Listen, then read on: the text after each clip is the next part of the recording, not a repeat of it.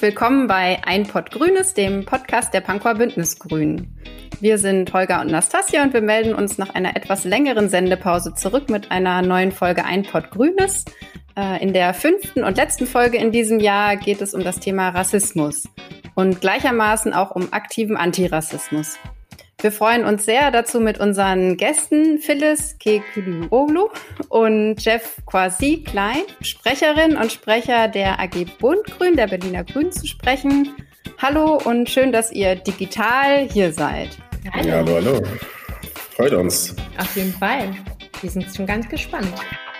Ja, wir waren eine Weile lang abstinent. Die Corona-Krise hat uns auch ein wenig zurückgeworfen und so liegt unsere letzte Episode schon ein Weilchen zurück. Aber wir sind froh, dass wir das jetzt auch auf digitalem Wege möglich machen konnten.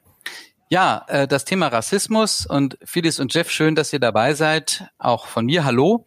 Wir wollen als erstes, wie immer, bei unseren Gästen euren Weg zu den Grünen beleuchten. Also wie seid ihr zu den Grünen gekommen? Vielleicht machst du anfangen, Phyllis.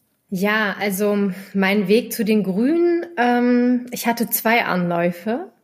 Ich war schon in meiner Jugendzeit sehr aktiv und ähm, war in verschiedenen Organisationen ähm, aktiv und habe mich da vor allem um menschenrechtliche Fragen gekümmert. Also auch, aber auch immer in Verbindung mit Abbau von Rassismus, Klassismus, Sexismus und ähm, mich hat das immer wieder bewegt, ähm, wie rassistische Machtverhältnisse so stabil aufrechterhalten bleiben können. Und ich war, ja, wie soll ich sagen, schon so ungehalten. Ungehalten, was auch sehr stark mit meiner eigenen Biografie äh, verwoben ist. Ähm, ich bin in Kreuzberg geboren. Äh, mein Opa ist ähm, in den 70ern nach Berlin, nach Kreuzberg migriert. Und ähm, es hat mich schon sehr geprägt, die Arbeitsverhältnisse, die Lebensverhältnisse, die er ähm, als Fabrikarbeiter hatte und was auch mein Vater dann auch hatte. Und ähm, also vor allem diese beschwerlichen Arbeitsbedingungen und gleichzeitig aber auch die Nichtanerkennung der Errungenschaften, die sie als Fabrikarbeiter ähm, in der Gesellschaft geleistet haben. Und das hat immer wieder äh, mich bewegt, ähm, gesellschaftlich aktiv zu werden. Und ähm, ich habe erstmal den Weg ähm, über die Amnesty International Organisation, die Menschenrechtsorganisation gesucht, ähm, dort versucht ähm, aktiv zu werden. Da war ich auch paar Jahre aktiv und ähm, da war ich auch in einer Arbeitsgruppe, die den Vorstand von Amnesty International ähm, beraten hat bezüglich der eigenen ähm, Strukturen. Die wollten nämlich selber auch pluraler werden und die Gesellschaft die hiesige Gesellschaft mehr in den Strukturen abbilden. So, das war so mein Zugang zur institutionellen Diskriminierung und habe da aber relativ schnell gemerkt, dass ich da an meine Grenzen stoße. Und ähm, für mich war klar, wenn ich wirklich was verändern will, muss es in der Partei passieren. Und ähm, bin dann während meines Studiums, ich habe in ähm, Mannheim Politikwissenschaften, öffentliches Recht studiert. Und immer wieder, wenn ich dann in den Semesterferien zu Hause in Berlin war, bin ich immer wieder auch zu den Grünen gegangen und habe da, das war so ungefähr vor zehn Jahren, mich so ein bisschen unbehaglich gefühlt. Also so mm, irgendwie fehl am Platz, ähm, mit verbunden mit dem Gefühl irgendwie, ähm, dass nicht wirklich äh, Interesse gezeigt wird daran, mich einzubinden als neues Mitglied.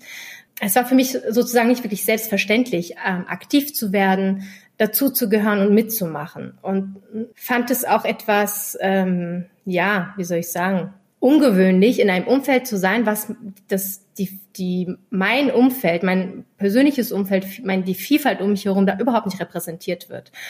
Auch, auch ähm, die Erkenntnis, dass jetzt zum Beispiel über ähm, Wohnungsmarkt gesprochen wird, Verdrängung, Gentrifizierung mitten in Friedrichshain-Kreuzberg, aber das Thema irgendwie Rassismus auf dem Wohnungsmarkt nicht angesprochen wird. Da habe ich so ein bisschen an meinen eigenen, ähm, an meiner eigenen Perspektive erstmal so mit Anfang 20 gezweifelt.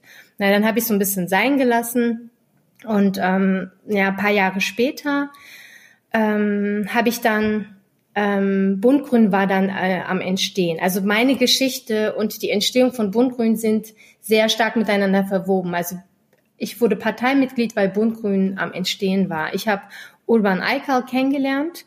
Er ist der Ideengeber und Initiator ähm, des Netzwerkes. Und das war für mich auch der äh, ausschlaggebende Grund, ähm, bei der Partei aktiv zu werden, weil ich da einen Andockpunkt gefunden habe und ähm, auch eine Gruppe gefunden habe, wo die Themen, das, was mich bewegt und das, was mir fehlt, ähm, gemeinsam bearbeitet werden kann. Auf Bund Grün kommen wir natürlich noch äh, dezidiert zu sprechen. Jetzt wollten wir dir noch äh, Gelegenheit geben, Jeff. Wie ist dein Weg zu den Grünen verlaufen? Ja, interessanterweise war das bei mir auch ähm, so äh, im zweiten Versuch, so mehr oder weniger. Äh, der erste Versuch oder beziehungsweise das erste Berührungspunkt war äh, im Abgeordnetenhaus. Ähm, da habe ich äh, als Mitarbeiter von Clara Herrmann ähm, ein paar Jahre während meines Bachelorstudiums gearbeitet. Äh, ich habe Politikwissenschaft an der FU Berlin äh, studiert und genau dann in dem Zusammenhang halt geguckt, okay, was kann ich äh, für einen Job irgendwie machen, der äh, das Studium ergänzt.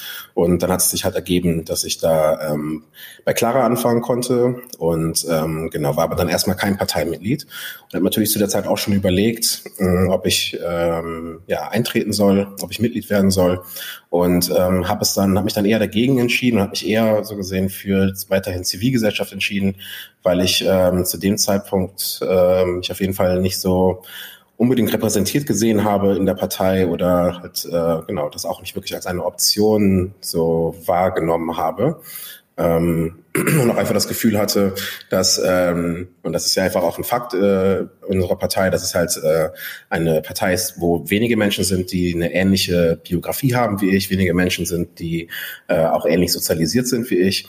Und äh, genau, deswegen war dann für mich erstmal ähm, der Weg in die Zivilgesellschaft und auch ganz klar so in ja, in schwarze Befreiungskämpfe und schwarze Politik, so mehr oder weniger. Ich habe dann nach dem, oder das war erst mein Bachelor, dann habe ich im Master noch mal ein bisschen bei Clara gearbeitet. Dann ist sie ja leider nicht äh, äh wieder in äh, ins Abgeordnetenhaus äh, eingezogen. Und äh, dann war aber auch bei mir irgendwie äh, Masterstress und deswegen äh, war das dann da vorbei. Und ähm, genau, dann habe ich nach dem Master ähm, ja in der Zivilgesellschaft vor allem viel gearbeitet, habe dann auf unterschiedlichen Ebenen auch weiter in der schwarzen Zivilgesellschaft und generell in der in der antirassistischen Zivilgesellschaft äh, gearbeitet. Da war ich jetzt die letzten paar Jahre. Hab, ähm, bin jetzt seit zweieinhalb Jahren ungefähr bei EOTO, bei Each One Teach One, das ist ein schwarzer Empowerment-Verein mitten im Wedding und ähm, habe da angefangen, ähm, als äh, ja, politische Kommunikation zu machen und so äh, politische Interessensvertretung, wenn man so möchte. Also so Lobby, aber ohne Geld, sondern nur mit guten Argumenten und äh, menschenrechtlichen Perspektiven. Und äh, in dem Zusammenhang bin ich dann auch äh, mit Thilo Siever zusammengekommen. Es ging damals darum, dass äh, genau er ist ja im Jugendausschuss und hat dann unser, unser, also auf der auf BVV, Bezirksebene. Und äh, da wurde ein Projekt von uns gefördert und wir hatten dann einfach ein Gespräch mit ihm und hat mich dann einfach mal gefragt, äh, ob ich nicht Interesse hätte, zu einem Sommerfest vorbeizukommen. Hat mich also so gesehen so äh, rekrutiert, ein bisschen angelockt, aber ich kannte vorher auch schon äh, Dennis Yildirim, auch über Zivilgesellschaft, äh, über Zivilgesellschaft. Und ähm, genau, die über die beiden so mehr oder weniger und auch über Lilly, äh, die war früher auch ähm, äh, Antidiskriminierungsbeauftragte äh, in Mitte. Über die drei, so mehr oder weniger, bin ich dann wieder zurückgekommen. Und für mich war auch ganz klar, der Grund, warum ich dann mich letztendlich entschieden hatte, dann einzutreten, war, weil es eben sowas wie Bund Grün gab, weil es eben ein Netzwerk gab von Menschen, die dann äh, auch irgendwie eine antirassistische ähm, Positionierung haben, die manche auch, manche auch nicht natürlich äh, sozialisiert sind wie ich und ich halt das so gesehen, dieses Unterstützungsnetzwerk gesehen habe, was ich äh, vorher, das war so, also beim ersten Mal so gesehen, ersten Berührungspunkten da nicht gesehen habe. Und genau, dann habe ich mich entschieden, ähm, dann dazu zu kommen. Und seitdem bin ich da. Ja, dann würde ich sagen, steigen wir jetzt ins Thema ein. Unser Thema ist Rassismus und wir wollen beginnen mit einer, ja, mehr oder weniger vielleicht nicht ganz so einfachen Frage mit der Definition von Rassismus. Was ist Rassismus und was ist kein Rassismus und welche Arten von Rassismus gibt es? Okay, also ähm, genau, das ist auf jeden Fall eine sehr umfangreiche Frage und auch eine Frage, äh, die ja nicht, die ja nie ganz feststeht, so mehr oder weniger, weil eben Rassismus genauso wie andere Formen der menschenbezogenen oder der gruppenbezogene Menschenfeindlichkeiten äh, eben äh, auch sehr fluide sind und in Entwicklung sind und auch unser Verständnis von Rassismus natürlich sich auch immer weiterentwickelt. Ähm, aber ich würde sagen, dass Rassismus ähm, äh, auf jeden Fall eine Form der Diskriminierung ist, eine Form der Diskriminierung, die äh, gewisse Gruppen ähm, rassifiziert, also zu Rassen macht. Da, dementsprechend ist Rassismus auch ganz eng verbunden eben mit den Rassentheorien und dem Kolonialismus, dem rassistischen Kolonialismus, ähm, der aus Europa ausging äh, für gute 400 Jahre. Ähm, und Rassismus ist aber vor allem auch ein Ordnungsmerkmal. Also es werden verschiedene Gruppen einmal zu Rassen gemacht und dann hierarchisch geordnet. Ganz oben in dieser hierarchischen Ordnung stehen weiße Menschen. Es ist ein System, das von weißen Menschen, europäischen Menschen etabliert wurde. Und ähm, halt, ja, dann gibt es halt verschiedene Abstufungen, so mehr oder weniger, die dann auch in ähm, pseudowissenschaftlichen Analysen und so weiter dann halt auch festgelegt wurden und natürlich dann auch kulturell in die Gesellschaften, in die europäischen Gesellschaften oder auch in, in westliche Gesellschaften und natürlich dann auch durch den ähm, Kolonialismus in der ganzen Welt dann etabliert worden sind. Rassismus ist äh, ein, ein System. Rassismus äh, ist auch ein System, was verschiedene, was die Zugänge zu gewissen Ressourcen äh, regelt oder auch die Zugänge zu gewissen gesellschaftlichen Gütern, also zum Beispiel den Zugang zu Bildung, den Zugang zum Wohnungsmarkt, äh, Zugang eben zu bestimmten Informationen und so weiter oder aber natürlich auch einfach Zugang zu Ressourcen, was jetzt ähm, Wohlstand angeht oder so. Rassismus findet auf unterschiedlichen Ebenen statt. Also Rassismus äh, ist äh, auf einer individuellen Ebene zu finden. Das ist das, was, glaube ich, öfter als äh, Alltagsrassismus genannt wird. Also die rassistischen Einstellungen, die Menschen haben, ob sie jetzt bewusst rassistisch sind oder unbewusst rassistisch sind findet auch auf struktureller Ebene statt. Also da komme ich wieder zurück zu dem Rassismus als System. Das heißt, ähm, ne, wenn wir uns da den Bildungsmarkt, also Bildungssystem anschauen zum Beispiel, dann ist da Rassismus auch ein ganz großer Faktor, der eben über den Erfolg oder den Misserfolg von rassifizierten Menschen entscheidet. Aber Rassismus ist auch institutionalisiert. Das heißt also, dass rassistische Wissensstände auch den Weg eben über die Gesellschaft, über die Kultur in Institutionen gefunden haben. Und diese Institutionen reproduzieren auch immer wieder Rassismus. Also gerade jetzt in diesem Jahr war ja viel die Diskussion über Black Lives Matter und über Polizei, rassistische Polizeigewalt. Und ähm, genau, da sieht man, das ist ein gutes Beispiel dafür, wie eben äh, Rassismus dann auch institutionalisiert wird und dann auch durch die Institution dafür sorgt, dass eben diese hierarchische Anordnung aufrechterhalten wird und ständig reproduziert wird. Also ich würde sagen, Rassismus findet auf unterschiedlichen Ebenen statt, die sich gegenseitig auch bedingen und äh, gegenseitig auch potenzieren können. Zweiter Teil von deiner Frage war genau, was ist nicht Rassismus?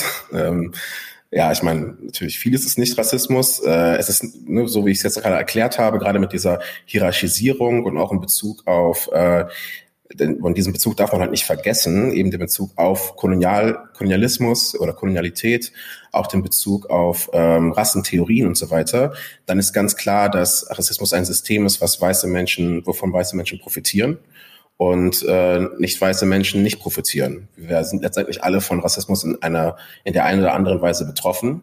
Die einen positiv betroffen, indem sie halt eben Vorteile dadurch genießen, die anderen negativ betroffen ähm, indem sie benachteiligt werden.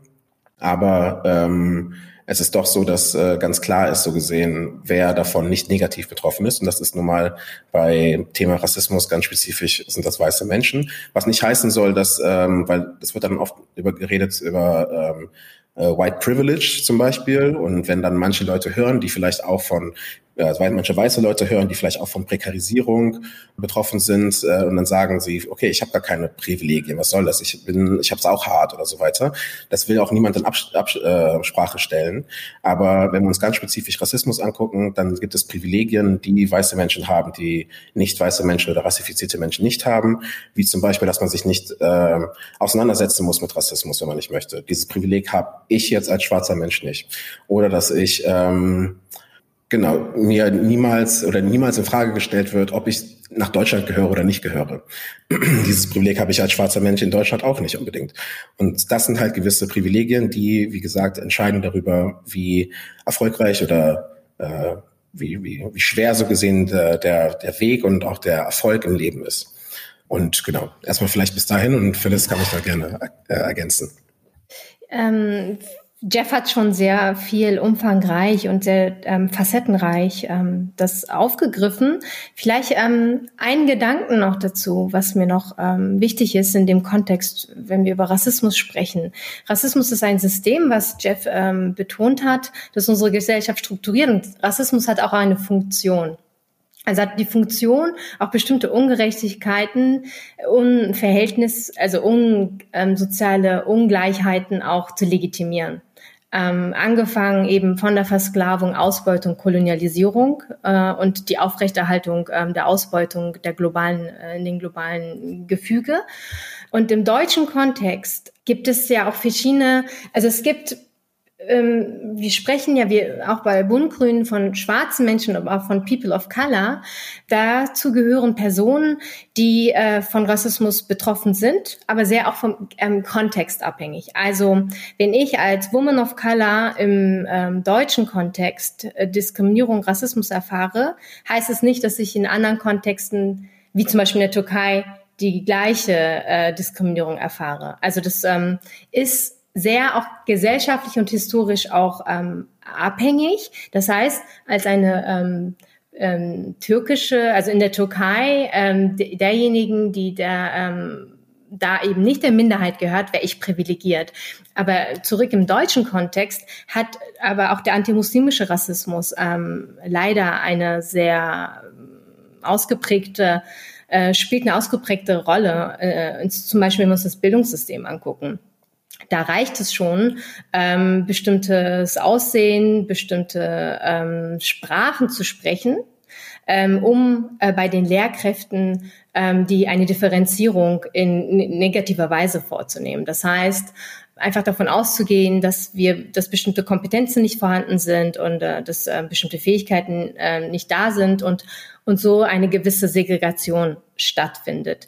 Und das hängt auch mit diesem rassistischen Wissen zusammen. Also es ist nicht nur eine Lehrkraft, die diese Unterscheidung macht, sondern es ist auch in der Lehramtsausbildung sind bestimmte Codes ähm, verankert und da ist im Schulsystem dieses Code, dieser Wissensbestand ähm, so vorhanden, dass die Lehrkräfte systematisch diese Unterscheidung vornehmen. Und dann ist es auch kein, kein Zufall, dass ähm, ähm, schwarze Menschen und People of Color eher selten an Gymnasien vertreten sind oder ähm, an Universitäten. So und wenn wir vom meritokratischen System sprechen und von einer Leistungsgesellschaft, dann ist es ja eigentlich eine Verschleierung da von, dass die Gesellschaft eben nicht nur aufgrund von Leistungen ähm, äh, Zugänge äh, ermöglicht oder nicht. Das spielen eben auch im Hintergrund, und das sind eben auch die, die institutionelle Diskriminierung, auch äh, maßgeblich eine Rolle darin, wie die Gesellschaft durchstrukturiert ist. Und das hat Auswirkungen auch darauf, wie äh, gesellschaftlich relevante Institutionen die Gesellschaft vertreten, äh, repräsentieren oder eben nicht.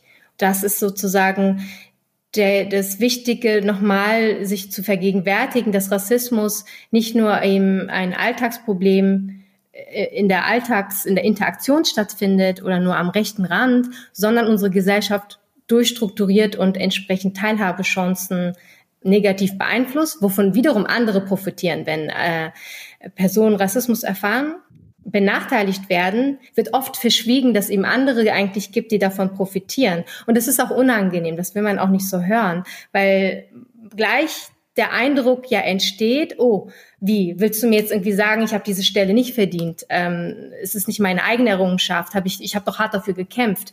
Ja, will man vielleicht gar nicht in Abrede stellen, aber unter anderem hat diese Person diese höhere Position auch deshalb bekommen, weil andere diskriminiert, rassistisch diskriminiert wurden. Ich finde den Punkt, den äh, Phyllis gemacht hat, sehr wichtig und wird das äh, noch ergänzen um eine weitere Sache, ähm, nämlich dass äh, eben Rassismus oder auch die Kategorien wie Schwarz, Weiß, POC und so weiter, dass das fluide äh, Kategorien sind, dass das soziale Konstrukte sind. Es geht nicht darum, so gesehen zu sagen, okay, die Person ist weiß, weil sie die und die Hautfarbe hat. Ich bin schwarz, weil ich die und die Hautfarbe habe, sondern es kommt immer auf den Kontext an, in dem ich mich bewege. Und ähm, genau, wenn ich zum Beispiel den, also auch meine Eltern zum Beispiel, sind nicht aufgewachsen mit dem Gedanken oder mit dem, mit der Identität, dass sie schwarz sind. Sie wurden schwarz gemacht, als sie nach Europa gekommen sind. Ich wurde schwarz gemacht, als ich als Kind hier aufgewachsen bin. Und da ist ja, ne, da äh, es ist so gesehen wichtig, diese Perspektive da äh, zu haben, weil eben äh, wir wegkommen müssen von Rassismus als Hautfarbenmerkmal oder so, sondern es geht ganz klar um ein soziales Konstrukt, ähm, das eben äh, auch wandelbar ist. Und jetzt ein Beispiel, was ich da öfter nehme in dem Zusammenhang, gerade um nochmal zu unterstreichen, dass es eben nicht um Hautfarbe geht. Ähm, es gibt viele schwarze Deutsche, die eine hellere Hautfarbe haben als jetzt ähm, irgendwelche Mallorca-Touristen, die gerade Touristinnen, die gerade wieder zurückkommen nach Deutschland oder so. Äh, aber diese die Mallorca-Touristinnen, obwohl sie eine dunklere Hautfarbe haben, werden nicht dieselben Erfahrungen machen. Und deswegen ist ähm, Schwarz sein, POC sein und so weiter, das ist eine gewisse Erfahrung, die man eben in einer äh, in einem rassistischen System macht. Und äh, Weiß sein eben eine auch eine bestimmte Erfahrung, die man macht.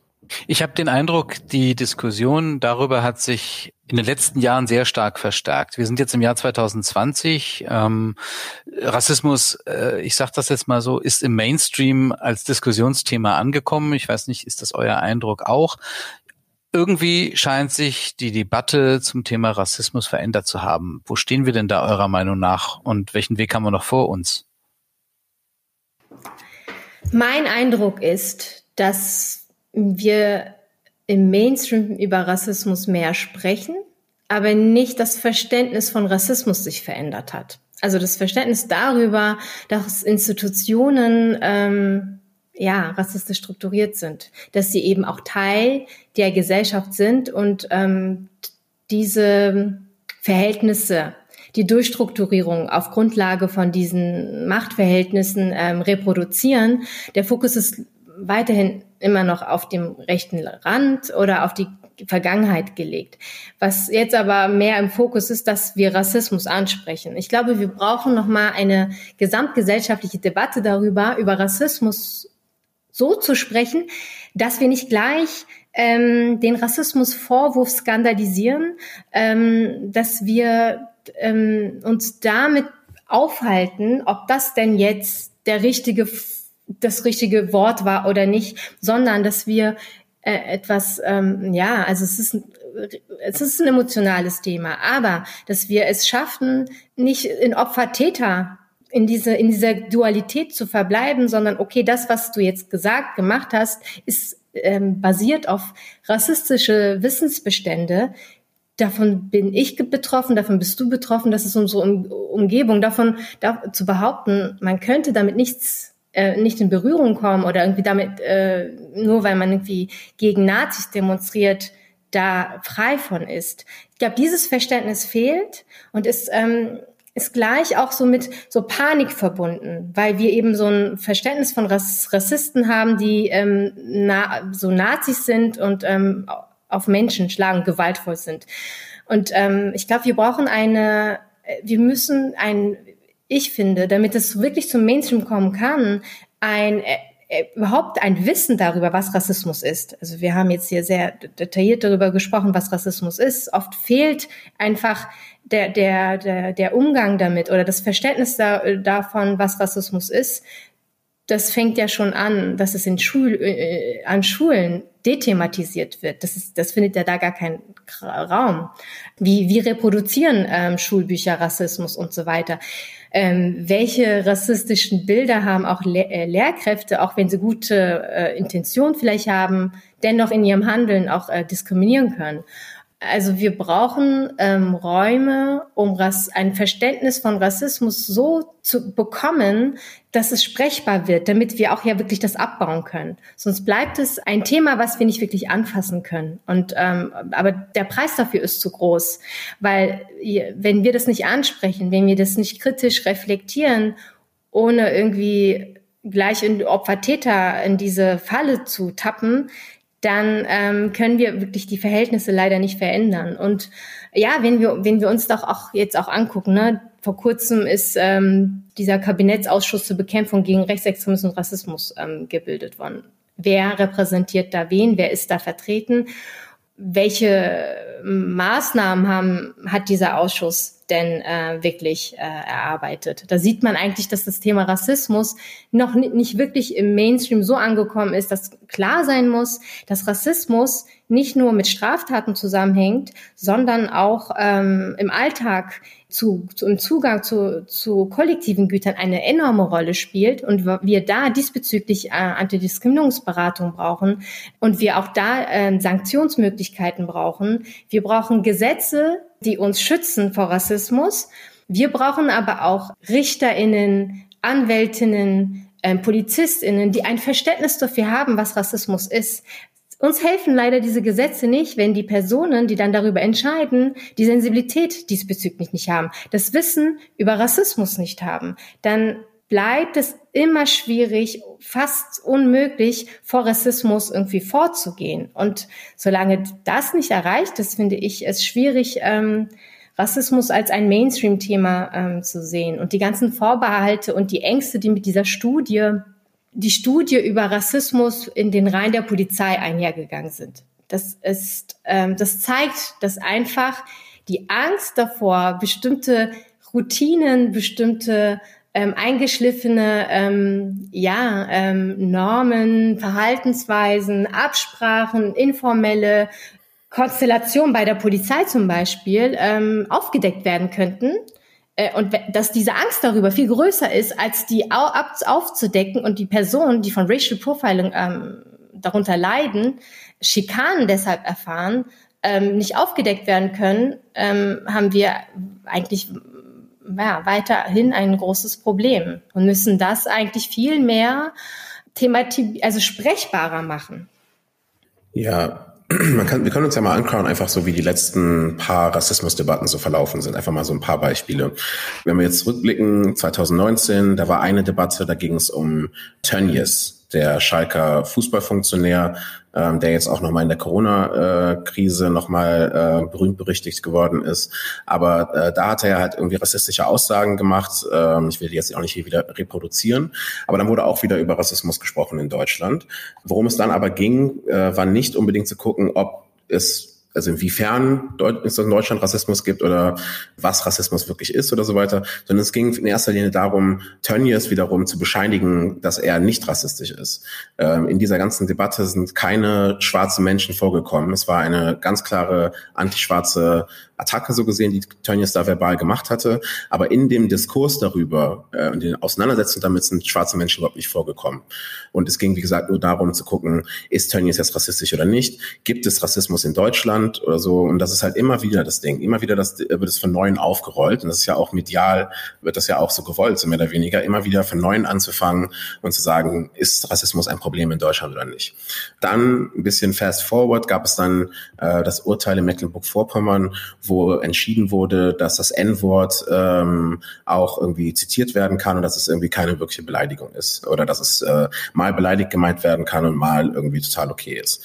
Äh, das war auch nachdem ein AfD-Abgeordneter ähm, im äh, Landtag da das Wort sehr provokant halt immer wieder genannt hatte. Und ihm wurde Recht gegeben, dass er da nicht hätte verwiesen werden dürfen. Und dann auch wieder dasselbe. Es wurde wieder diskutiert darüber, ob Rassismus in Deutschland, ob es den überhaupt gibt in Deutschland. Was jetzt ein bisschen anders war nach der ähm, Hinrichtung von George Floyd und auch der äh, den darauffolgenden Protesten und den Solidaritätsbekundungen auf der ganzen Welt und natürlich auch in Deutschland. Ähm, was ein bisschen anders war, war, dass wir angefangen haben, dass wir eben nicht wieder von bei Null angefangen haben, wieder bei der Frage, gibt es Rassismus, gibt es äh, Racial Profiling und so weiter, sondern ich finde, zum ersten Mal haben wir in Deutschland darüber gesprochen, dass es strukturellen Rassismus gibt. Und den Verdienst dafür, dass wir überhaupt auch in dem Verständnis und der Auseinandersetzung mit Rassismus einen Schritt nach vorne gekommen sind, der liegt ganz klar eben bei äh, Aktivistinnen, äh, ganz klar bei PolitikerInnen of Color, politischen Netzwerken und so weiter, auf wie Bund Grün, die eben diesen Diskurs äh, in die Richtung verschoben haben und ganz klar gesagt haben, okay, wir brauchen jetzt nicht wieder dieses ganze Ding von neu, Neuen aufzurollen. Lasst uns von dem Standpunkt ausgehen, der eben auch immer wieder seit Jahren, seit Jahrzehnten angekreidet wird, nämlich dass es strukturellen Rassismus gibt. Und lasst uns jetzt mal schauen, was bedeutet das überhaupt? Und das ging auch für ein paar Wochen ganz gut, finde ich. Aber dann kam etwas, was dann, also ganz gut im Sinne Sinne von, dass wir darüber geredet haben und dass äh, wir auch ähm, in den Diskurs ein bisschen weiterkamen.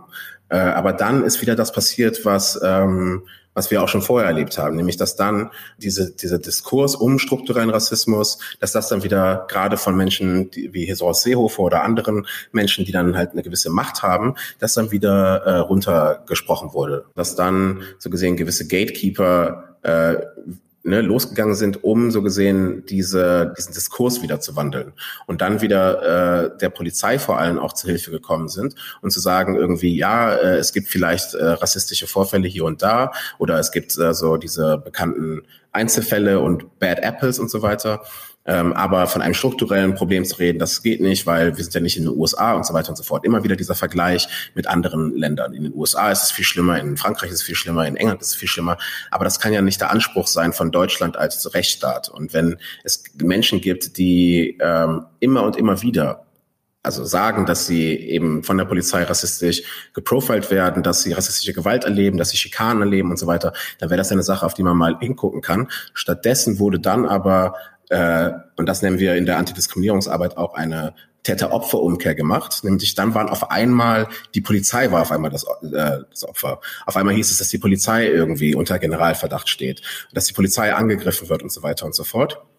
Und somit wurde dann auch diese Diskussion letztendlich tot gemacht. Und das ist, oder der Diskurs letztendlich dann auch tot gemacht und vor allem auch das Weiterkommen von uns, äh, für uns in diesem Diskurs äh, wurde dadurch dann auch beendet. Ähm, und das ist genauso wie, was Phyllis ja auch schon angesprochen hatte, eben der, die, die Besetzung des ähm, Rassismusausschusses oder des, äh, des Kabinettsausschusses äh, gegen Rassismus, überhaupt auch schon dieser Gedanke, das zusammenzulegen, Rechtsextremismus und Rassismus, das sind alles, das ist Antirassismus, Light. Das ist einfach eine Antirassismus-Arbeit, die so gesehen ähm, äh, letztendlich whitewashed ist. Darf ich dazu noch was sagen? Die, ähm, das, was du angesprochen hast, Jeff, ähm, Täter-Opfer-Umkehrung, das äh, hat sich ja in der Debatte zugespitzt, als es darum ging, ob wir ein Landesantidis dass wir ein Landesantidiskriminierungsgesetz in Berlin bekommen. Da brach ja ein, eine Panik aus über Berliner Grenzen hinweg, ähm, dass wir es hier irgendwie auf die PolizistInnen abgesehen hätten. Und ähm, also so wie selbstverständlich äh, wurde ein Gesetz erstmal total schlecht geredet äh, und als ähm, eine Waffe gegen eine äh, Sicherheitsbehörde äh, gesehen. Und das zeigt doch eigentlich, wie wie, wie in, in welchen sch schrägen Diskursen wir uns befinden. Hier geht es darum, die Personen, die von Rassismus betroffen sind, die Rassismus von Seiten de, des Staates erfahren, was ja nicht äh, pass nur weil es nicht passieren darf, heißt es ja nicht, dass es nicht passiert. Und um das sozusagen ähm, gerade zu biegen, um da hier eine Sicherheit ähm, für Menschen, die von Rassismus betroffen sind und von anderen Diskriminierungsformen ähm, herzustellen, ähm, wurde da wirklich eine Scheindebatte über was äh, anderes geführt und da auch wirklich mit äh, falschen Informationen ähm, hantiert und somit ja auch Nährboden ähm, genährt. Ja, also für rassistisches Denken und für dafür, dass die Forderungen, die ähm, von den Communities ja schon seit langem ko kommen, für so ein Gesetz, ähm, ja eigentlich total ähm, ähm, schlecht gemacht werden. Und apropos Seehofer, ich finde, dass auch das, was an der EU-Außengrenze passiert, da ähm, werden Menschenrechte mit Füßen ähm, getreten. Und wir ste stehen ja hier und sagen, ja, ähm, wir sitzen, sind hier das, äh, der Star, ähm, die EU, die hier sich für Menschenrechte einsetzen. Und wie kann das sozusagen passieren, dass wir direkt an unserer Grenze diese Menschenrechte, das Menschenrecht auf Asyl missachten? Das heißt, das ist total anschlussfähig auf ein rassistisches Wissen, dass wir Menschen äh, entmenschlichen und ihnen somit die Menschenrechte äh, absprechen können. Also ich glaube, da ist noch ein ganz, ganz großer Schritt, ganz sind wir weit davon entfernt, dass wir das Thema Rassismus äh, im Mainstream ähm, dass das Thema im Mainstream angekommen ist, so dass wir Menschen nicht rassifizieren. Und das wieder hat ja auch wieder eine Funktion. Seehofer macht es ja nicht, weil das diese Menschen dort, äh, so dass die jetzt wirklich eine Gefahr darstellen, sondern weil er weiß, so kann er Stimmen gewinnen. Er, er, er instrumentalisiert Rassismus ein, oder eine, eine, ein Diskurs, was anschlussfähig ist an rassistische Wissensbestände, um sein eigenes Standing, um seine eigene Position aufrechtzuerhalten. Ja, wenn wir jetzt quasi von dem, von denen da oben von Seehofer, von der strukturellen und institutionellen Ebene mal runtergehen und das Ganze runterbrechen auf die individuelle Ebene. Was kann jede und jeder Einzelne tun? Was, was muss jeder und jede Einzelne tun? Und was erwartet ihr insbesondere von Menschen, die nicht von Rassismus betroffen sind? Also jeder und jeder Einzelne, und da spreche ich wirklich für jeden Menschen, kann sich erstmal über Rassismus informieren, kann erstmal lernen, was Rassismus ist, wie sich Rassismus auswirkt, auch über die eigene Positionierung so gesehen lernen, also sowohl Menschen, die äh, negativ von Rassismus betroffen sind, als auch die, die positiv von Rassismus betroffen sind, sollen verstehen lernen und auch lernen zu dekonstruieren, ähm, was ihre Positionierung in einem rassistischen System ist und auch überhaupt dieses rassistische System ähm, äh, lernen zu dekonstruieren. Ähm, dann gibt es aber auch unterschiedliche Verantwortlichkeiten. Ähm, ich würde sagen, dass gerade, wenn wir jetzt auf weiße Menschen gucken, gerade weiße Menschen in einer weißen Gesellschaft, die eben von Rassismus auch profitieren, ähm, ist eben äh, nicht mehr wegzuschauen, nicht mehr nicht hinzuhören, nicht mehr so zu tun, als ob das Thema so gesehen nichts mit ihnen zu tun hat, sondern zu verstehen, dass sie eben aufgrund ihrer Positionierung in diesem äh, rassistischen System ähm, auch gewisse Zugänge haben, eine gew gewisse Privilegien haben, die sie nicht nur hinterfragen müssen, sondern wo sie auch aktiv so gesehen die einsetzen können, um eben Rassismus abzubauen. Das fängt an irgendwie am äh, Frühstückstisch oder am, äh, keine Ahnung, am, bei der Familie, wenn irgendwie rassistische Witze äh, gesagt werden oder rassistische Bemerkungen gemacht werden und man dann einfach sagt, ja komm, das ist doch der Onkel Heribert äh, oder einfach da weghört. So, nein, da muss man ganz klar was dagegen sagen. Es geht weiter natürlich auch mit den Freunden, Freundinnen, ähm, da auch nicht irgendwie rassistische Anmerkungen oder sonstiges ähm, einfach zulassen. Geht auch weiter damit irgendwie zu gucken, okay, was ist auch so was so die eigenen Freunde angeht, also die äh, Freunde, die von Rassismus betroffen sind.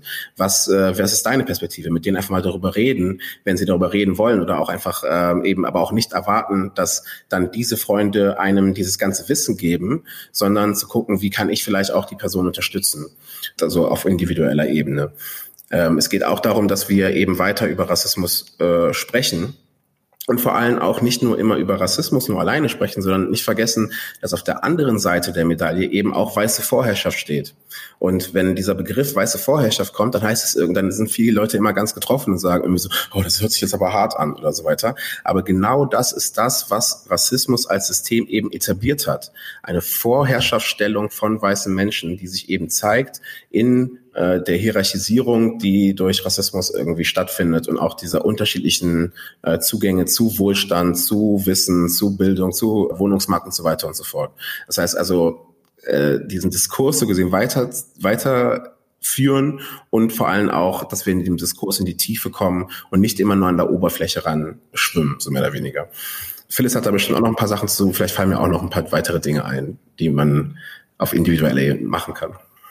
Ergänzend dazu ist, glaube ich, sehr wichtig, davon abzurücken, immer Recht haben zu wollen. Ich glaube, einmal mal zuhören. Also wirklich ernst gemeintes Zuhören, ohne gleich ja, aber ähm, und gleich so die Widerstände, die in einem aufkochen. Ähm, und, ähm, und nicht gleich, ja, ich mache ja auch solche Erfahrungen. Also nicht gleich so dieses Bagatellisieren, nicht gleich, ähm, ja, weil dadurch, indem man der Person ähm, das Gefühl gibt, etwas Beliebiges zu erfahren, ma macht man die Rassismuserfahrung auch beliebig? Und somit auch ähm, vielen Personen auch gar nicht mehr wirklich möglich, ähm, darüber zu sprechen, weil man das Gefühl hat, okay, ähm, das wird entweder nicht ernst genommen oder ähm, ich krieg ähm, Gegenwind oder ich werde als eine Mimose äh, gesehen oder irgendwie als irgendwie zu schwach oder emotional, was auch immer.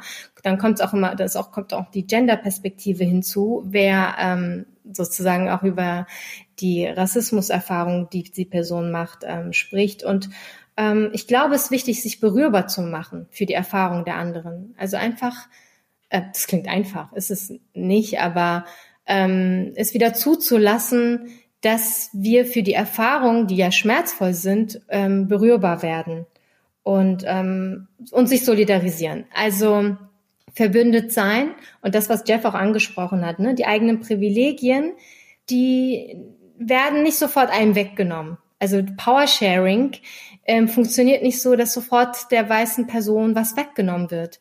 Aber diese Person kann ihre Privilegien nutzen, um ähm, deprivilegierten Menschen mehr Räume zu schaffen, sie zu unterstützen, sie zu supporten und vielleicht nicht selbst immer das Wort sofort zu ergreifen und ähm, sich ein bisschen demütig etwas zurücknehmen, nicht gleich die Angst haben, dass man die Definitionshoheit verliert. Also es passiert auch nicht selten, dass ich mir dann auch anhöre, ja, aber du hast ja jetzt hier nicht die Definitionshoheit über Rassismus. Das, was du sagst, ist ja kein Rassismus. Und so eine, ähm, auch auf, also auf der, im Freundeskreis, äh, wobei dann der Freundeskreis auch entsprechend schrumpft, dass man da, davon ein bisschen abrückt. Einfach nur um den Punkt nochmal zu unterstreichen. Menschen, die Rassismus-Erfahrungen machen, machen auch die Erfahrung eben damit umzugehen, verstehen es auf eine ganz andere Art und Weise. Es geht nicht darum, so gesehen, diese Emotionalität jetzt nur zu sehen, weil es wird dann, was ganz oft als Vorwurf kommt, ist dann, äh, okay, äh, ja, das ist jetzt total emotionalisiert, wir müssen jetzt äh, wieder zu einer sachlichen Debatte führen und so weiter und so fort. Und das ist auch eine Form von Aggression letztendlich und auch eine Delegitimierung äh, der eigenen oder der äh, von Rassismus betroffenen Menschen und deren Perspektiven auf dieses Thema. Es wird dann so getan, als ob äh, das nur total aufgebrachte Menschen sind oder so weiter. Aber natürlich ist diese Auseinandersetzung mit Rassismus, ist das natürlich auch und auch diese Resilienz so gesehen, immer und wieder diese Erfahrungen zu machen und trotzdem sein Leben zu meistern, ist das ein extrem äh, wertvoller Wissensschatz, um letztendlich auch Rassismus dekonstruieren zu können. Und ähm, dazu kommt ja auch noch, dass es ja nicht nur so ist, dass, äh, dass bei Menschen, die äh, Rassismus erfahren, dass delegitimiert wird, sondern eben auch bei Expertinnen, die sich auseinandersetzen im Berufsleben oder äh, in ihrem Aktivismus mit Rassismus, auch da es delegitimiert wird. Und wenn wir darüber reden, dass weiße Menschen auch Platz machen sollen, dann meinen wir damit auch, dass weiße Menschen auch was den Diskurs angeht, Platz machen sollen und dass Expertise eben auch als diese gesehen wird und anerkannt wird und dass eben dann genauso wie jetzt zum Beispiel beim Feminismus eben äh, es Frauen sein sollten, die in diesen Debatten führen, äh, eben auch beim Thema Rassismus es eben äh, Menschen sind, die davon betroffen sind, die in diesen Debatten so gesehen mitführen und äh, die Agenda setzen. Wenn wir alle unser Wissen zum Thema Rassismus erweitern wollen, vielleicht gibt es da ja auch ganz gute Literatur, spannende Bücher, Filme, die ihr empfehlen könnt oder Podcasts, Personen, denen man folgen kann, um sich bei dem Thema einzuarbeiten und von denen man etwas lernen kann. Habt ihr da Tipps? Ja, also ein guter äh, Einstieg wäre zum Beispiel ähm, Exit Racism von Tupoka Ogette.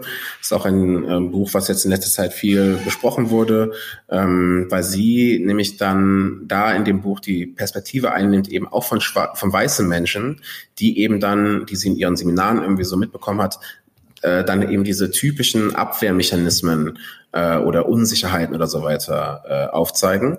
Ähm, und auch eben dieses äh, Verständnis dann da transportiert wird, dass eben weiße Menschen zu einem gewissen Punkt, das nennt sie, glaube ich, im, äh, im Wunderland leben, nämlich in einem Land, in dem es keinen Rassismus gibt, wo sie so gesehen äh, äh keine Farbe sehen, also so colorblind sind und so weiter und eben Rassismus nicht sehen müssen. Und das ist so ein bisschen so ein Awakening daraus.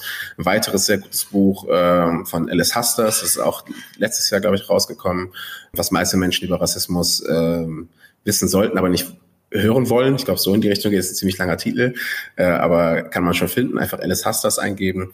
Ähm, auch ein sehr gutes Buch, wo sie von ihrer eigenen Perspektive erzählt. Perspektive nochmal umgedreht.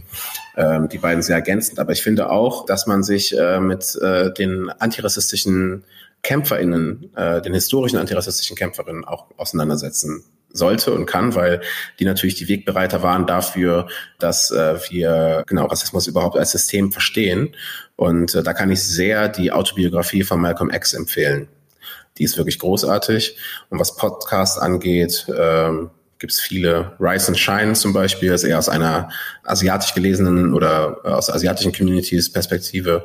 Auch Feuer und Brot ist auch mit Alice Hastas äh, zusammen. Das ist doch erstmal was. Hast du da noch äh, Ergänzungen, Phyllis? Ja, das Buch von Noah Saul, Deutschland Schwarz-Weiß. Das war eins meiner ersten Bücher, als ich mich damit ähm, angefangen habe zu beschäftigen. Das war wirklich so ein Augenöffner-Buch. Die Erkenntnis, dass äh, wenn weiße Personen schwarze Kinder haben, sie nicht davor schützt, selbst Rassismus zu reproduzieren. Das war für mich schon so, wow, krass. Ich habe so Gänsehaut bekommen, weil ich dachte, so, so, so eng kann das sein. Also so, auch wenn das dein eigenes Fleisch und Blut ist quasi, kannst du dennoch äh, Rassismus reproduzieren.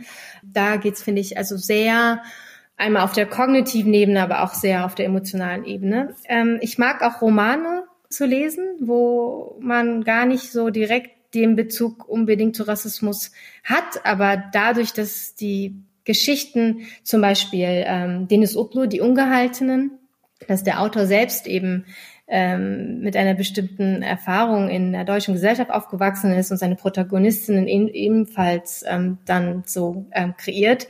Das sind ähm, auch schöne Geschichten, wo man auch ähm, Einblick in verschiedene Lebensrealitäten bekommen kann.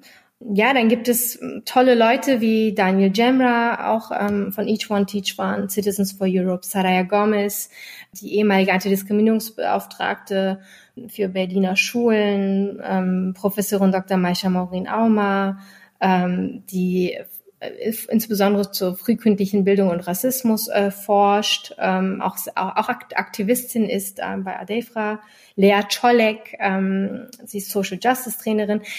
Dann auch Theater, also ich finde auch das Theater wirklich ähm, da äh, also Sherman Langhoff hat im Gorki-Theater echt was bewegt. Da ist ähm, eine tolle neue Generation an SchauspielerInnen, ähm, ähm, sowohl also Schauspielerinnen auf der Bühne, aber auch direkt ähm, RegisseurInnen hinter der äh, Bühne. Ähm, und dadurch, dass diese Perspektiven alle da vorhanden sind, entsteht da auch ein Theater, wo ich auch andocken kann, wo ich auch ähm, mit diesen Flu mit der Fluidität, mit der, mit dem Witz, mit dem gespielt wird, ähm, wirklich was anfangen kann. Das finde ich ähm, auch sehr beeindruckend. Ja, aber es müssen halt auch nicht unbedingt ähm, die krassen Leute aus der akademischen oder Kunstszene sein. Das kann auch mein Vater sein, ähm, der ein Späti hat und mit dem man dann äh, einfach mal spricht. So, und da kann man, glaube ich, auch schon viel lernen muss gar nicht so hochschwellig sein. Ich glaube, es reicht auch wirklich ernst gemeinte Gespräche zu führen, einfach in Gespräch zu sein. Und die Menschen nach einer gewissen Weile öffnen sich auch, wenn man Vertrauen hat. Das, ne, also die, woher kommst du und woher kommt dein Name? Wenn das nicht das Erste ist, sondern einfach mal ein Gespräch geführt wird, nach einer Weile, weil wir eben aus unseren Lebensbereichen, aus unseren Erfahrungen ja auch erzählen, werden diese Geschichten, diese Erfahrungen auch ähm, zu Worte kommen.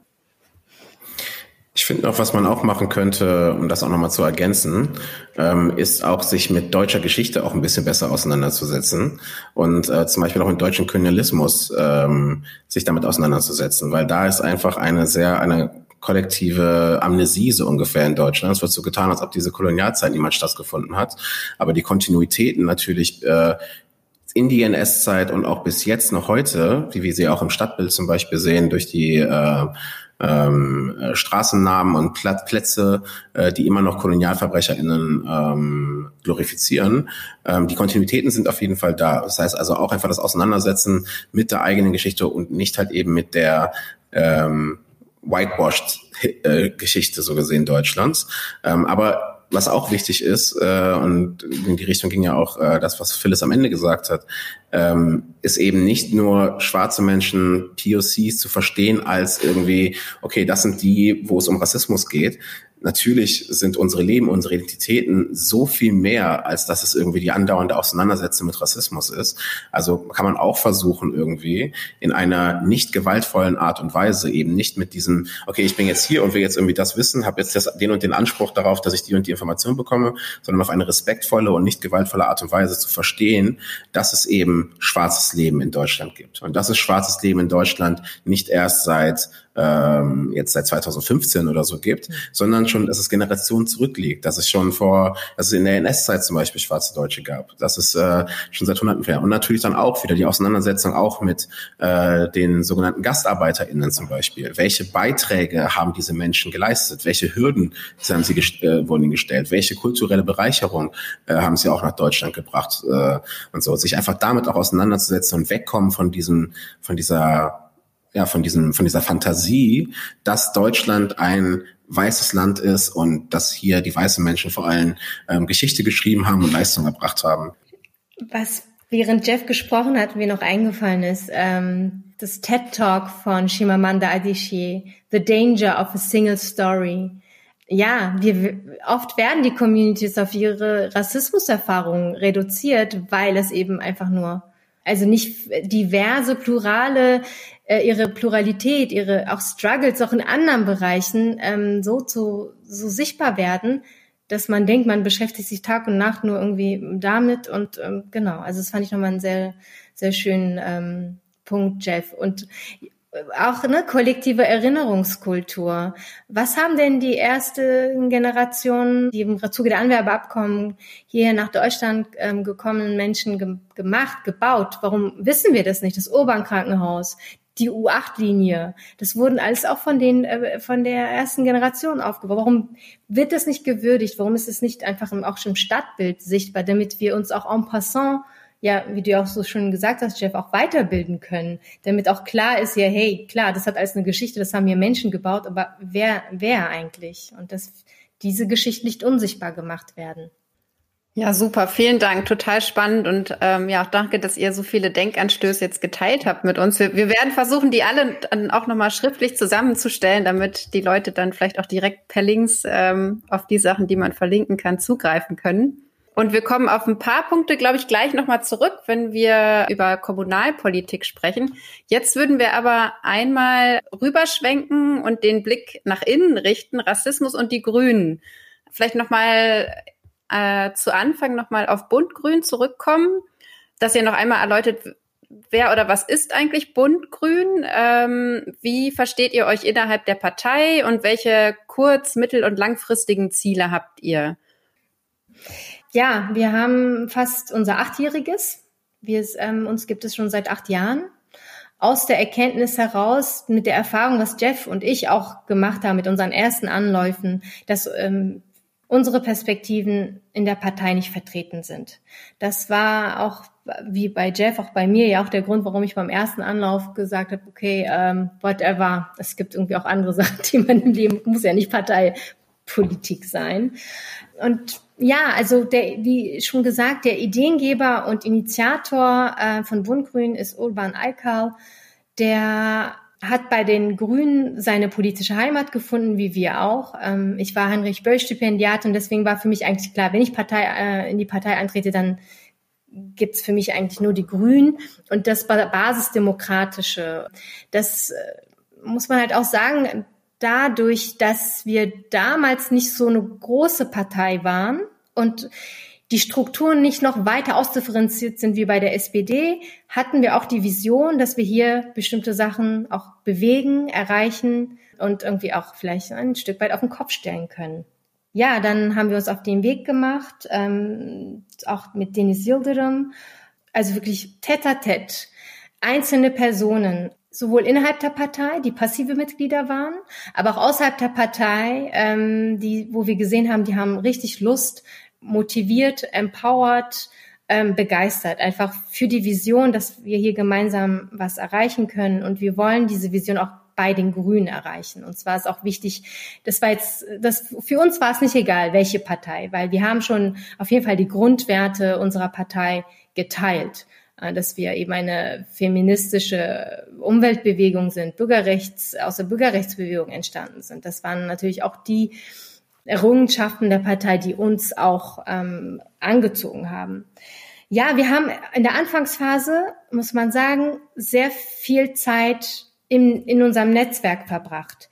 Erstmal auch ein Gefühl dafür zu bekommen, ja, welche Sprache, also welche Begrifflichkeiten, äh, finden wir, was wollen wir wie ansprechen. Und uns wurde auch klar, dass, ähm, äh, was ich auch eingangs gesagt habe, der Elefant im Raum, es wird um Gent über Gentrifizierung gesprochen, aber Rassismus wird nicht angesprochen, dass da so ein Raum dafür war, dass wir darüber sprechen konnten, ohne dass unsere Erfahrungen hinterfragt werden und irgendwie ähm, uns das Gefühl gegeben wird, dass wir eine verzerrte Wahrnehmung haben. Das war erstmal so der, der Raum, wo wir über unsere Erfahrungen innerhalb auch und außerhalb der Partei sprechen konnten. Und wir haben ähm, nicht nur den Blick eben nach außen gehabt in Bezug auf Ungleichheitsverhältnisse, in Bezug auf äh, rassistische Strukturen, sondern auch innerhalb der Partei. Also für uns war klar, okay, hier gibt es bestimmte eingeschliffene Routinen. Ähm, seit 30 Jahren gibt es die Partei. Sie repräsentiert nicht ähm, die Gesellschaft. So, das heißt, wir müssen an die Strukturen ran. Deswegen war es auch für uns wichtig, dass wir als ein Netzwerk uns auch so quer ähm, den äh, ja, wir, wir sind zwar eine AG, aber wir sind, wir wollten zum Beispiel keine LAG werden, also nicht so wie eine Landesarbeitsgemeinschaft Migration und Flucht, weil uns wichtig war, dass wir nicht ähm, einer von diesen Parteigremien werden, äh, um eben bestimmte institutionelle Veränderungen voranbringen zu können.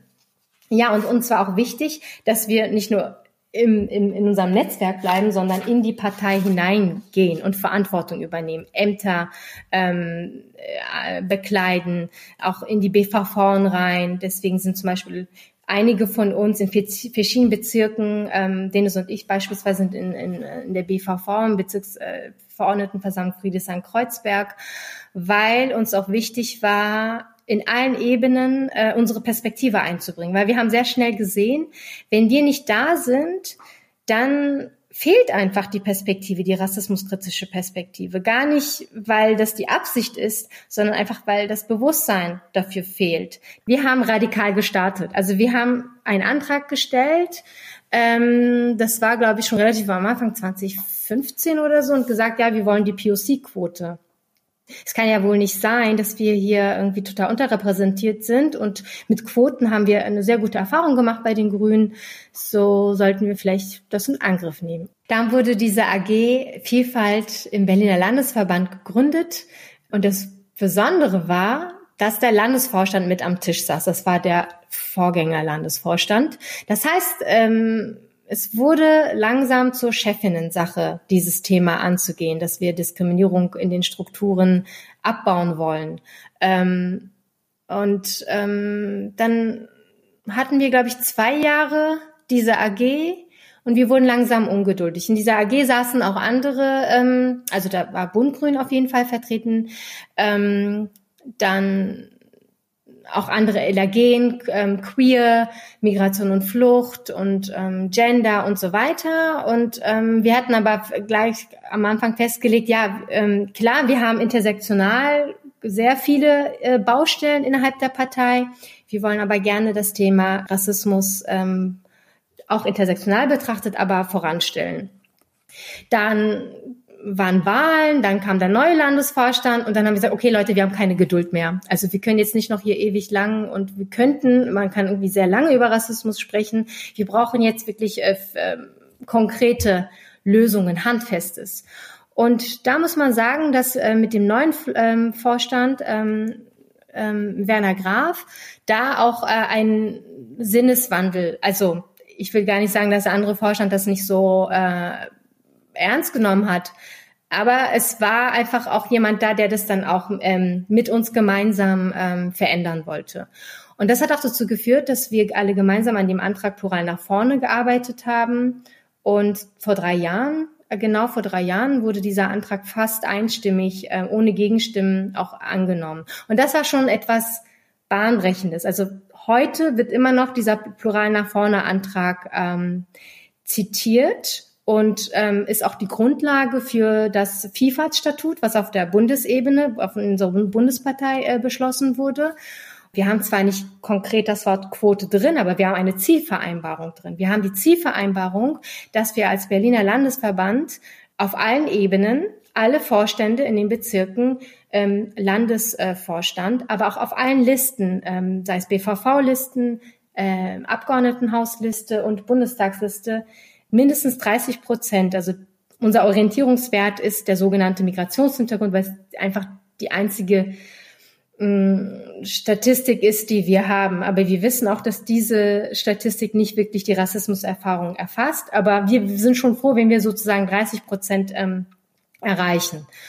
So, und bislang fanden halt noch keine Wahlen statt. Deswegen müssen wir genau hinschauen, wie jetzt die Listenaufstellungen sein werden. Also jetzt geht's wirklich um was so. Und, ähm, und das weiß auch, also wissen auch ähm, diejenigen, die ähm, Schlüsselpositionen bei uns in der Partei haben. Das weiß auch vor allem die Basis. Und ähm, ja, jetzt müssen wir ähm, schauen, dass wir ja, dann werden wir unsere Bilanz dann als Bundgrün ähm, auch ziehen. Und ähm, was auch sich dann auch mit diesem Plural nach vorne antragt, beziehungsweise dadurch, dass wir in so einem engen Arbeitsverhältnis Kontext waren, ähm, unter anderem auch mit dem Landesvorstand, haben wir auch bewiesen, ähm, dass wir Expertinnen sind äh, in Bezug auf äh, Diskriminierung und dass wir das auch ernst meinen, ähm, dass wir ähm, auch dafür hart kämpfen und arbeiten.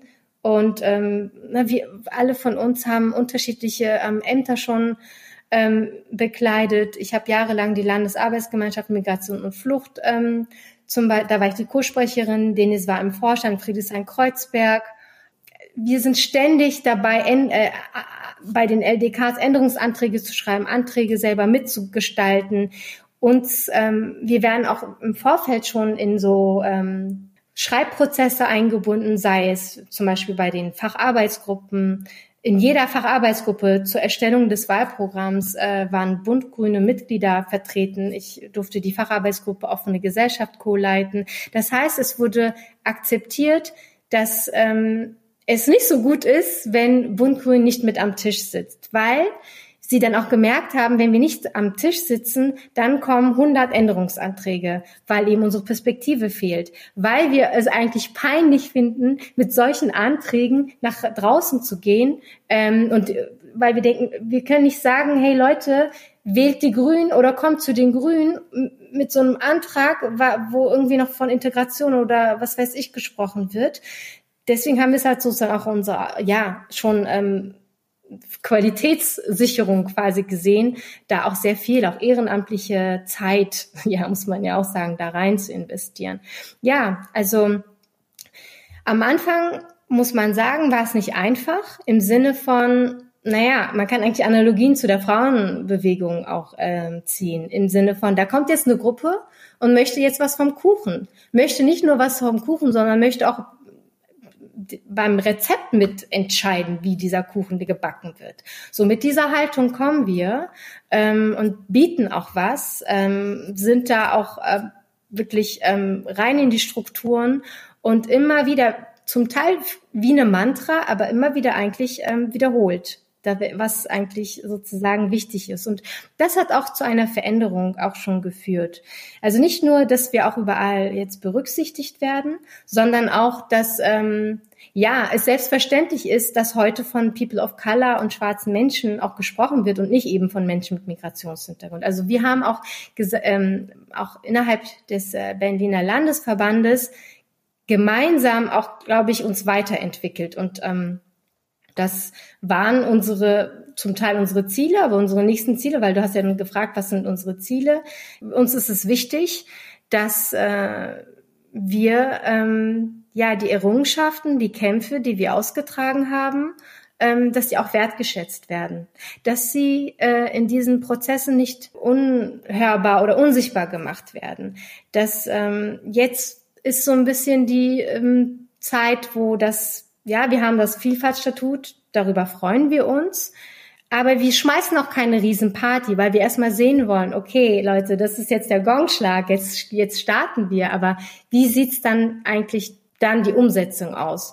Und in dem Prozess wollen wir auch nicht unsichtbar gemacht werden. Und wir wollen auch nicht, dass unsere Errungenschaften unsere, ähm, unser Herzblut und das, was wir da reingegeben haben. Denis Yildirim zum Beispiel saß äh, auch in der AG Vielfalt auf der Bundesebene und hat da sehr viel auch Input gegeben, sehr viel von ihrer Expertise auch gegeben, dass das äh, unsichtbar gemacht wird. Und das Gute ist auch, also ähm, dass wir jetzt für neue Parteimitglieder es ermöglicht haben, dass es etwas leichter ist, auch Positionen zu bekleiden, Vorstandsmitglieder zu werden in, in den Bezirken, Delegierten zu werden und so weiter. Es ist sozusagen, es wird nicht mehr, das Ob ist nicht mehr die, die Frage, sondern das Wie. Und ähm, das heißt aber nicht, dass unsere neuen Mitglieder nicht auf Widerstände stößen. Auch sie müssen ähm, liefern, es wird erwartet, dass sie sich engagieren und so weiter. Aber ähm, es wird nicht mehr so ähm, hinterfragt oder in Frage gestellt, dass, äh, dass es selbstverständlich ist, dass wir aktiv sind und auch ähm, sichtbar sind, Räume einnehmen und ähm, auch entsprechend auch ähm, repräsentieren wollen, weil wir nicht repräsentiert werden wollen von anderen, sondern für uns selber sprechen können.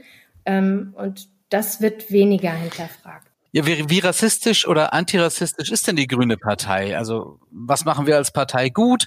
Wo müssen wir besser werden? Was sind eure Erwartungen an die Partei auf äh, Bundes-, Landes- oder Kreisebene? Also es gibt ja jetzt so gesehen kein äh, Barometer, an dem man irgendwie feststellen kann, okay, das ist jetzt äh, 37 Prozent rassistisch, das ist jetzt 38 Prozent und so weiter. Das geht natürlich nicht. Aber ähm, wir als Grüne sind ja auch irgendwie ähm, äh, genau Teil dieser Gesellschaft und natürlich, ähm, wenn wir davon ausgehen, dass Rassismus eben ein System ist, was äh, in alle Bereiche geht, dann geht es natürlich auch in die zu uns hier in die Partei.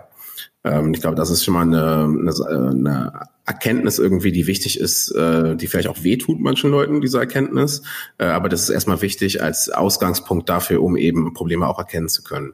Ähm, Rassismus ist eben, oder auch jetzt bei den Grünen, ist es ja nicht so, dass es immer unbedingt ähm, so ein offensichtlicher Rassismus ist, der jetzt irgendwie geprägt ist von rassistischen Einstellungen oder dass man halt eine ganz klar äh, geschlossenes rassistisches Weltbild hat oder so, ähm, sondern wir müssen auch verstehen, dass man eben Rassismus reproduzieren kann, auch wenn man eben selber von sich denkt, dass man nicht rassistisch ist oder sogar, dass man antirassistisch ist.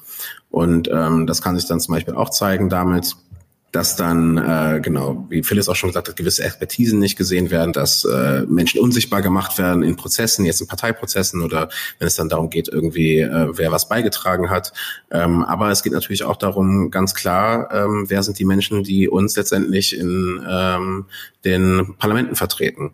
Und wenn ich jetzt in die Parlamente gucke, dann sieht man ja ganz klar, dass da, äh, äh, dass wir nicht nur nicht den ähm, gesellschaftlichen Schnitt irgendwie entsprechen, sondern auch ganz klar, dass äh, die vielen talentierten BPOCs, die äh, auch in der Partei jetzt sind und auch äh, aufgrund von Bund Grün auch in der Partei sind, äh, ganz klar sich gesagt haben, der einzige Grund, warum ich überhaupt in die Partei komme, ist, weil es eben Bund Grün gibt ähm, dass diese Menschen ähm, aber eben den Weg äh, nicht schaffen in die Parlamente, nicht aufgestellt werden, nicht berücksichtigt werden, wenn es irgendwie um bestimmte ähm, äh, Ämter oder Mandate geht oder so.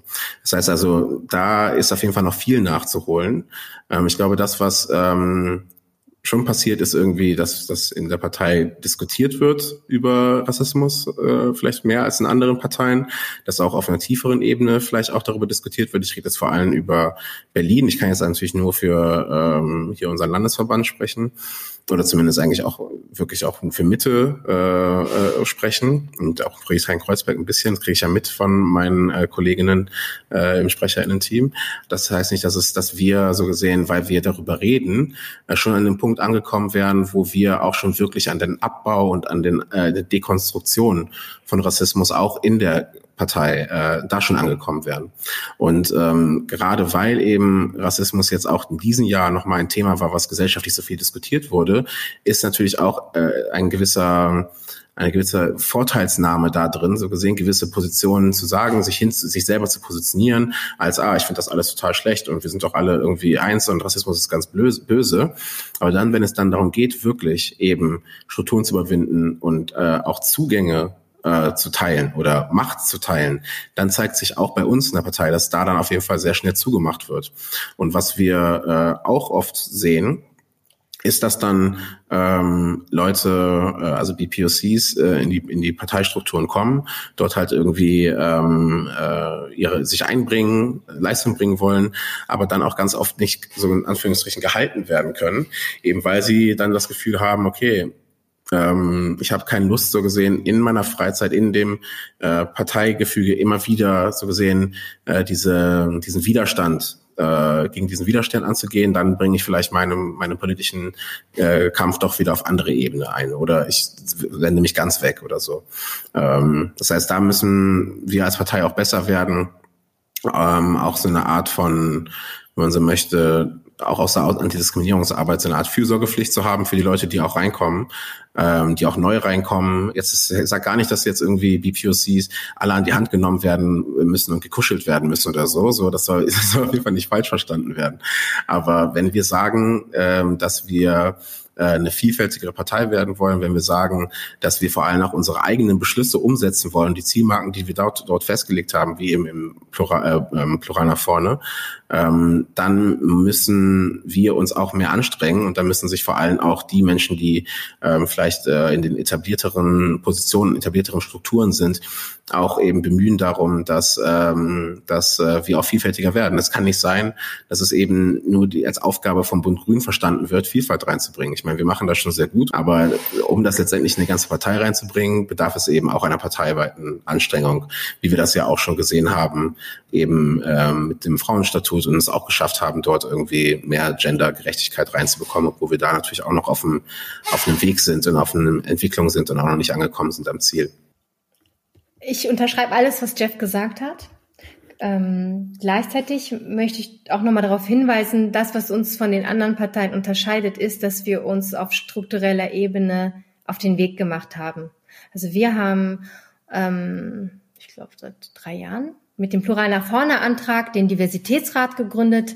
Da war, waren Denis und ich auch kooptierte Mitglieder. Und dieser Diversitätsrat, der besteht aus Diversity-Beauftragten aus allen Bezirken, ähm, die ähm, in den Kreisvorständen äh, vertreten sind. Und kooptierte Mitglieder, die deshalb gegründet wurden, um den äh, Landesvorstand bezüglich der diskriminierungskritischen Entwicklung innerhalb der Partei ähm, zu beraten. Das heißt, ähm, wir haben erkannt, dass wir ein strukturelles Problem haben und haben auch erkannt, dass strukturelle Probleme auch strukturelle Lösungen brauchen und deshalb auch dieser Diversitätsrat. Und äh, das hast du sehr schön gesagt, Jeff, wir haben kein Barometer. Wir haben im letzten Jahr, im laufenden, also in diesem Jahr eine Umfrage ähm, durchgeführt, ähm, diese Plural nach vorne Umfrage. Das heißt, wir sind dabei, auch Daten zu erheben, damit wir so ein bisschen mehr ähm, das greifen können und damit wir auch die Entwicklung ähm, fassen können. Also A, welche Diskriminierungserfahrungen machen unsere? Ähm, ja, da wurden jetzt vor allem die FunktionsträgerInnen und ähm, ähm, MandatsträgerInnen befragt. Ähm, und wie, wie plural sind wir eigentlich? Und das sind, das sind so wichtige auch ähm, Instrumente, damit wir die Entwicklung diesbezüglich oder wenn es eben stark Stagnation geben sollte, ähm, auch festhalten, monitoren können. Und wenn wir unsere Ziele nicht erreichen, dann müssen wir auch ähm, parteiintern auch kritische Debatten diesbezüglich führen, wie wir diese Ziele erreichen können. Und der Diversitätsrat das ist so ein bisschen Vorzeigemodell geworden, weil das ist auch im Vielfaltsstatut vorhanden. Das heißt, wir wollen auch auf der Bundesebene so einen Diversitätsrat. Und ähm, meine Freundinnen auf Color, die in anderen Parteien aktiv sind, die, die gucken schon so ein bisschen neidisch drauf. Wir sind immer noch natürlich so, ja, wir wollen jetzt sehen, wie die, ähm, wohin die Reise geht. Also wir brauchen jetzt nicht nur diese schönen ähm, äh, Instrumente, wir wollen auch natürlich dann auch die Taten ähm, sehen und an den Taten dann unsere Partei messen. Das ist vielleicht ganz gut für den Übergang. Wir würden jetzt nämlich zu unserem letzten Themenblock überleiten. Ähm, Antirassismus in der Kommunalpolitik. Es steht ja das Superwahljahr 2021 an mit Wahlen auf Bundesebene ähm, und in Berlin auch auf Landesebene und auch ähm, ja auf Bezirksebene. Äh, wir haben uns überlegt, vielleicht gucken wir einmal spezifisch ähm, auf unsere Berliner Bezirke, weil ja viele von uns sind ja in Kreisverbänden organisiert und äh, da können wir aktiv werden. Wir schreiben jetzt Wahlprogramme. Was können wir zum Beispiel in unsere Bezirkswahlprogramme reinschreiben, was diese Debatte quasi ja in, in ähm, den Wahlkampf trägt und dann auch in die Kommunalpolitik, ähm, ja bestenfalls. Ja, also vielleicht einfach als ähm, genereller Hinweis. Ähm, ich glaube, wir müssen Rassismus eben nicht irgendwie als ein einzelnes Thema sehen oder auch Antirassismus nicht so ein einzelnes Thema, sondern es ist ein Querschnittsthema. Und wir müssen so gesehen antirassistische Perspektiven ähm, generell auf unsere ganze Art Politik zu machen, auch auf die Programmatik, die wir uns geben, ähm, müssen wir dort einnehmen.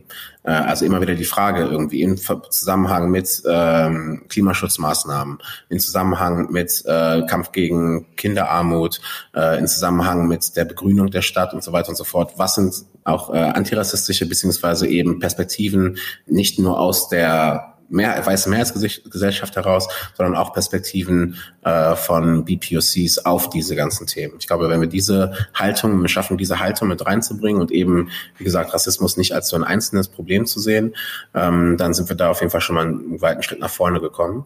Und ganz konkret, ich meine, was ja gerade auf Bezirksebene, auch so auf Kulturebene gemacht wird, ist ja zum Beispiel auch Dekolonisierung. Ne? Und Dekolonisierung ähm, ist ein Thema, was, ähm, wo ich finde, dass da noch viel mehr passieren kann. Da geht es einmal auch natürlich um die Umbenennung von Straßen.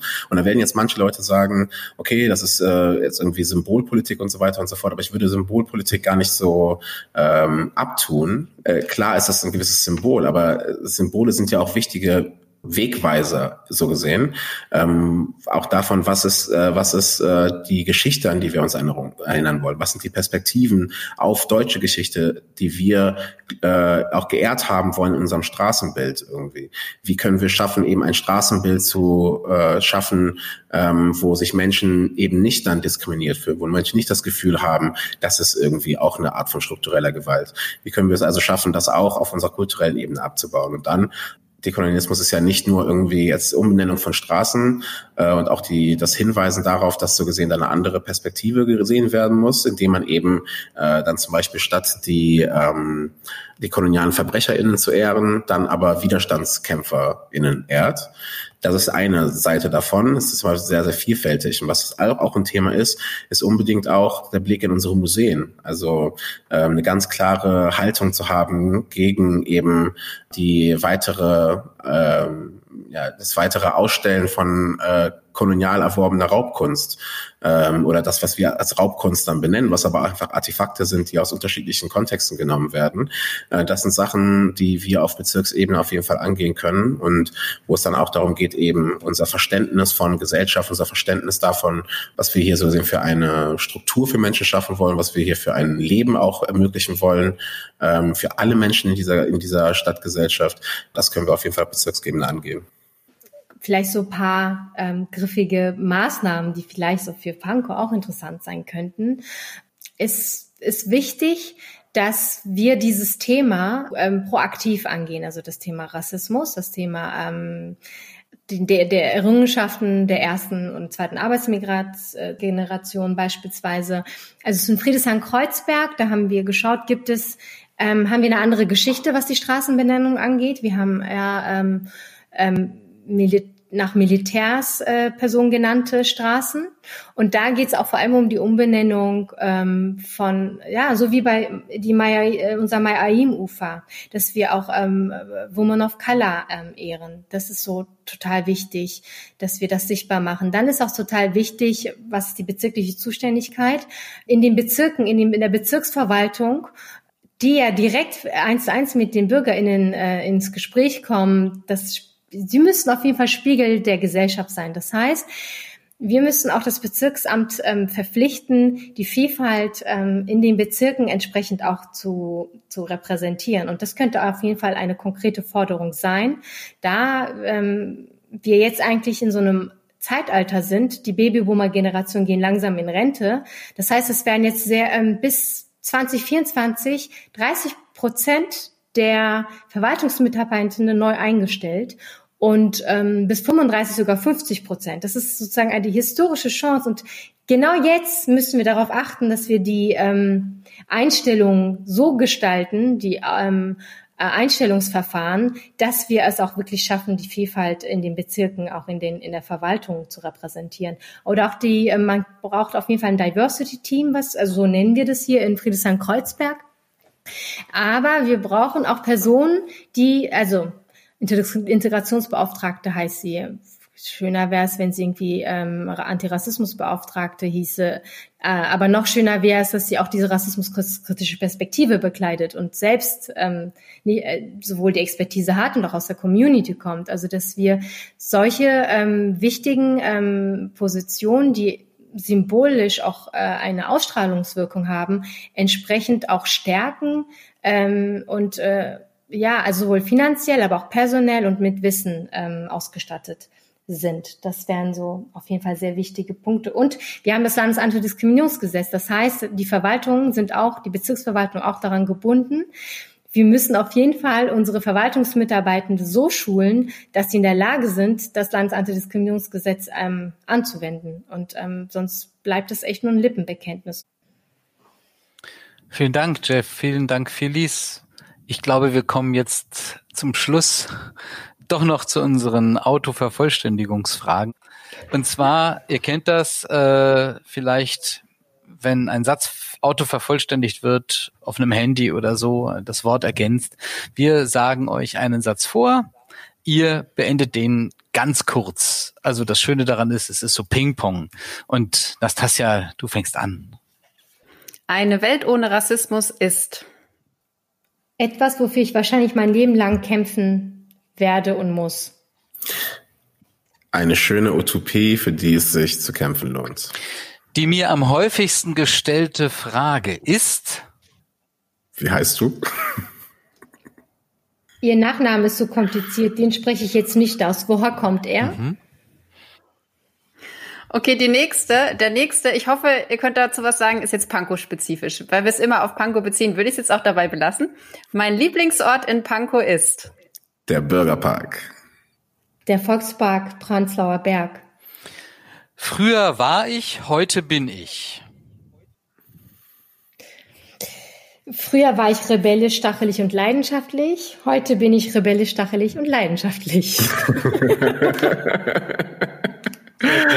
ähm, oh, das ist schwer. Früher war ich ähm, vielleicht auch ein bisschen, äh, ich will jetzt nicht sagen naiver, ähm, nicht, dass ich jetzt zynischer bin, aber auf jeden Fall ein bisschen ähm, äh, gehärtet so gesehen durch den Kampf. Aber immer noch optimistisch. Der perfekte Titel für diese Podcast-Episode wäre. Okay, ist ein Buntgrün. bisschen gemein. Wir lassen euch jetzt unsere Arbeit machen. Aber ja, hau raus. Buntgrün zu Gast äh, in Pankow. Lasst uns Rassismus überwinden. Kommt schon, Leute. Okay. Deutschland in zehn Jahren ist hoffentlich immer noch ein Land, in dem oder ein Land, in dem es sich noch mehr lohnt zu leben. Was definitiv noch vielfältiger sein wird als heute. Und deswegen ähm, wir es noch dringender haben, Strukturen zu verändern. Okay, dann leiten wir jetzt nochmal über zu wirklich äh, unserem allerletzten Teil. Wir nennen es Fun-Fragen, ja, mehr oder weniger lustig, schauen wir mal. Ähm, los geht's mit der Frage, was würdet ihr Friedrich Merz sagen, wenn ihr ihm mal im Fahrstuhl begegnen würdet? Lieber Friedrich, lass das doch mit der Politik sein und geh mal wieder zurück zu BlackRock. Also was in der Art würde ich auch sagen. Ich würde sagen, wenn Sie die Welt ein Stück weit besser machen wollen, verabschieden Sie sich doch gern von Politik und pflegen Sie Ihren Garten. Welche Straße in Berlin würdet ihr lieber heute als morgen umbenennen? Die Petersallee und Lüderitzstraße, die sind nämlich immer noch nicht umbenannt. Und vor allem die M-Straße ist auch noch nicht, da ist der Prozess auch noch nicht durch. Also alle Namen, die äh, koloniale Verbrechen äh, glorifizieren. Hm, ich bin in der Nähe der Wissmannstraße, also nicht so weit weg aufgewachsen. Also die Wissmannstraße muss auch weg. Die gibt's übrigens zweimal, auch in Wilmersdorf, nicht nur in Neukölln. Kann auch doppelt weg. Kann doppelt weg, genau. Mm, okay, nächste. Mit welcher oder welchem PolitikerInnen würdet ihr niemals verreisen? Puh, da gibt's aber einige. ich glaube, es wäre leichter zu sagen, mit wem ich verreisen würde. Ja, oder andersrum, auch spannend. Ich würde äh, sofort mit äh, äh, Aminata Touré verreisen. Ich würde mit meinen Co-SprecherInnen alle reisen wollen. Mit Urba, mit Jeff, mit Dennis. das ist jetzt auch nochmal äh, eine Frage, die in Richtung Titelfindung geht. Vielleicht schreibt ihr ja mal ein Buch. Wenn ihr ein Buch schreiben würdet, welchen Titel hätte es? Meine Sonnenblume und ihre Dornen. Die Leiden des jungen Jeffs. Ja, cool. Wir sind gespannt. Ich, ich kaufe beide. Das, äh, das sage ich euch jetzt schon. Ja, dann ganz herzlichen Dank für ein wahnsinnig tiefgründiges, langes und erfüllendes Podcast-Gespräch. Genau, vielen, vielen, vielen Dank, Dank, dass ihr euch die Zeit genommen habt. Es hat Spaß gemacht. Vielen Dank. Ja, auch von mir allerherzlichsten Dank. Äh, es war toll. Danke euch. Bis bald. Tschüss. Ciao.